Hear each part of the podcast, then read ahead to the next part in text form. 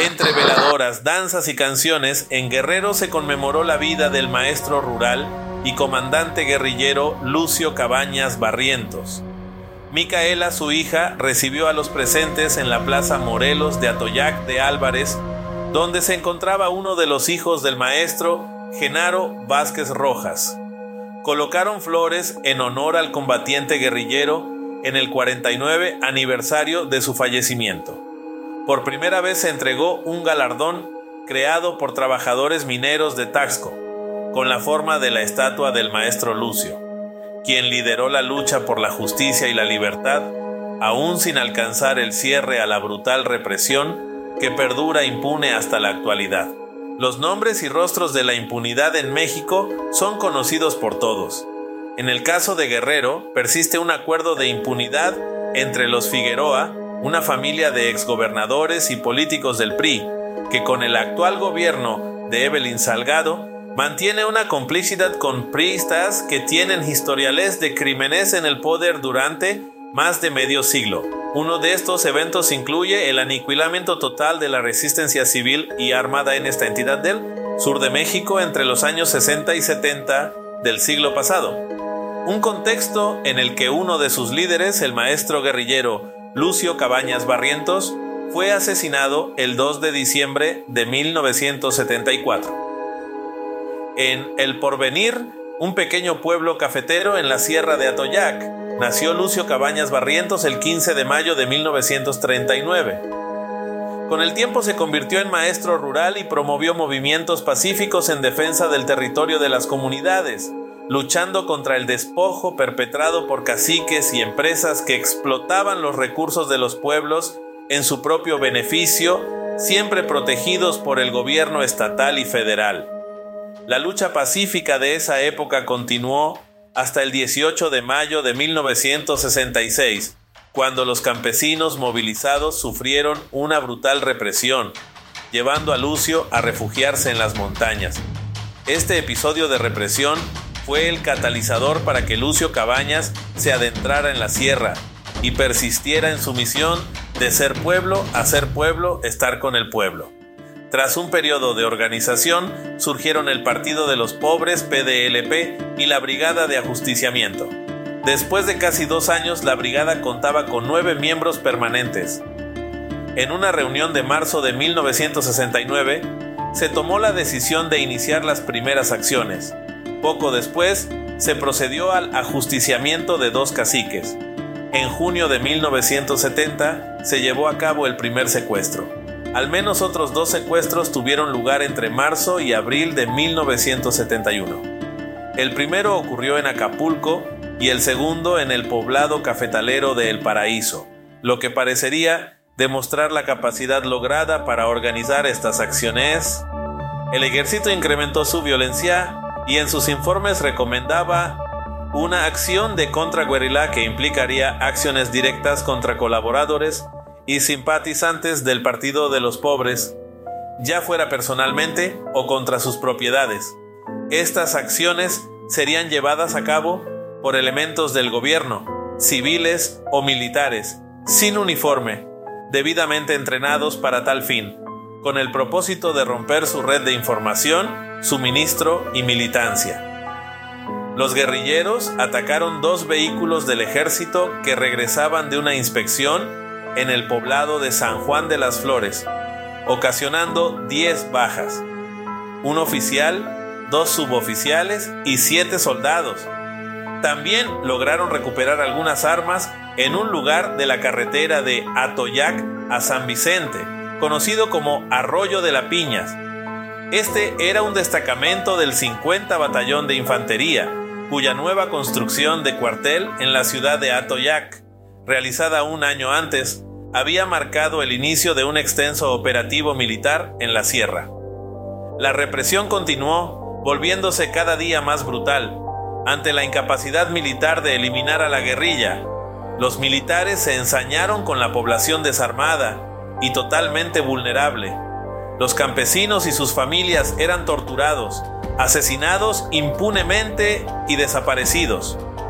Los guerrilleros respondieron, el ejército federal ha estado involucrado en varios atentados, crímenes y persecuciones. Este ataque es la respuesta de los trabajadores a los crímenes y abusos de las fuerzas federales y de la policía estatal, a los despojos que la clase adinerada y el gobierno hacen de los frutos del trabajo y la tierra del campesino, al desprecio hacia los problemas de la clase pobre.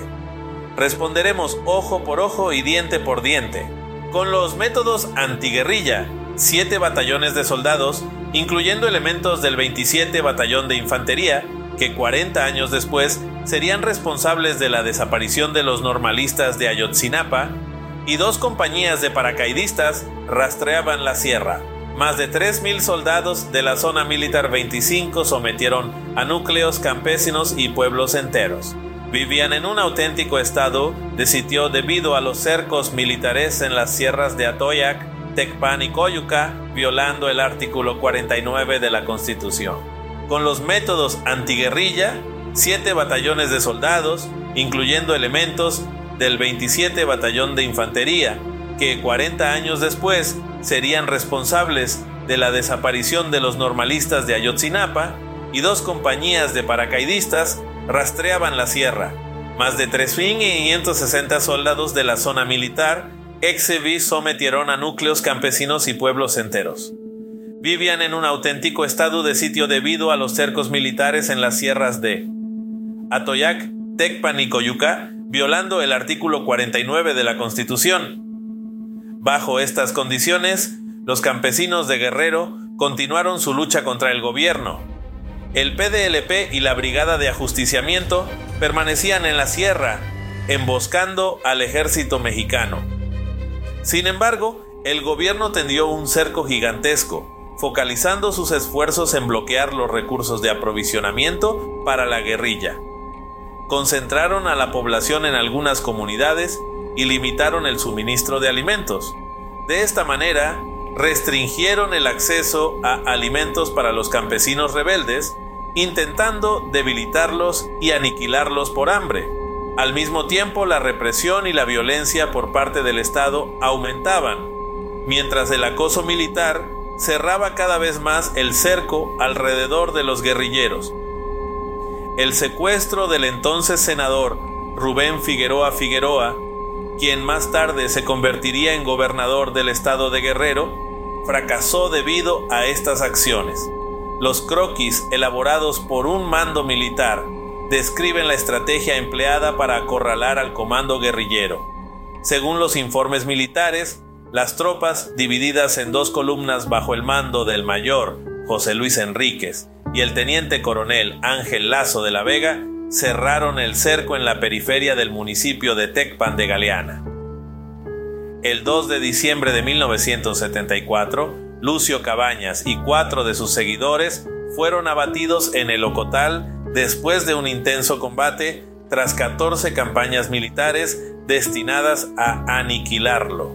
Veinte años y medio después del asesinato de Lucio Cabañas, una nueva represión sangrienta se ejecutó contra los habitantes de Guerrero el 28 de junio de 1995, 17 campesinos fueron asesinados y otros 23 resultaron heridos en el vado de Aguas Blancas. En ese año, el gobernador nuevamente llevaba el nombre de Rubén Figueroa, pero esta vez era el hijo del senador secuestrado por Lucio Cabañas en 1974.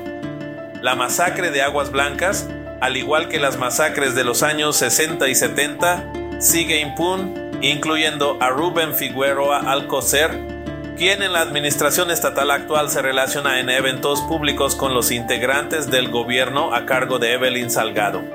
Los intereses económicos y el poder caciquil de los Figueroa han permanecido intactos desde los gobiernos del PRI hasta la actual administración de Morena. La resistencia armada, incluso en forma de guerrilla, se ha justificado y reproducido como una de las formas extremas del conflicto social, relata Marco Bellingeri en el libro Del agrarismo armado a la guerra de los pobres, Ensayos de guerrilla rural en el México contemporáneo, 1940-1974.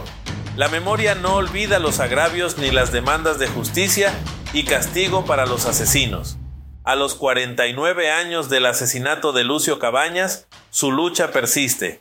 Campesinos de Guerrero y comunidades enteras siguen en armas en el contexto actual para defenderse del crimen organizado y del avance de compañías transnacionales, de las cuales han sido cómplices las sucesivas administraciones estatales, el espíritu de lucha de las comunidades lideradas por Genaro Vázquez y Lucio Caballas vigente.